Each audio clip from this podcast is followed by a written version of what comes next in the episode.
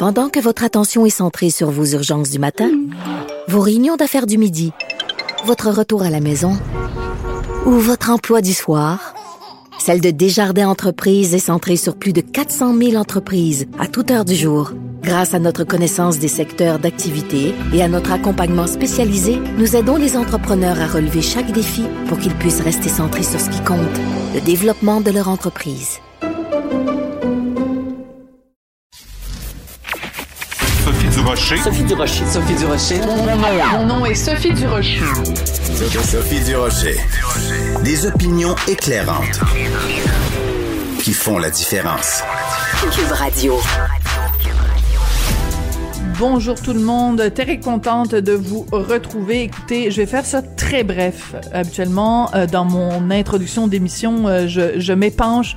Là, je vais faire ça très clair et je vais aller droit au but. Il y a une, un seul chiffre qu'on doit euh, connaître aujourd'hui. Le CHU de Québec doit reporter 300 chirurgies. En fait, deux chiffres. Le CHU de Québec doit reporter 300 chirurgies, 6000 rendez-vous par semaine jusqu'à nouvel ordre à cause de la pandémie, à cause des conséquences de la pandémie. Et Geneviève Guilbeault, qui est vice-première ministre, a écrit sur Twitter, voici un exemple qui démontre clairement pourquoi il faut respecter les directives de la santé publique. Nous devons protéger notre réseau de santé pour pouvoir continuer de soigner tout le monde. Je m'adresse ici à ceux qui veulent pas porter le masque, à ceux qui font des parties à bois brillant pour des raisons religieuses, des parties qui réunissent 1000 personnes. Vous êtes en train de mettre en danger le système de santé publique québécois et déjà on en voit les conséquences.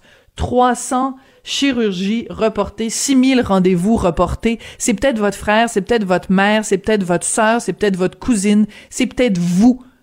Arrêtez de niaiser. Quand je vois ces chiffres-là, j'ai juste envie de dire, ben voyons donc, il y a encore des gens qui font le party en pleine pandémie, c'est inacceptable.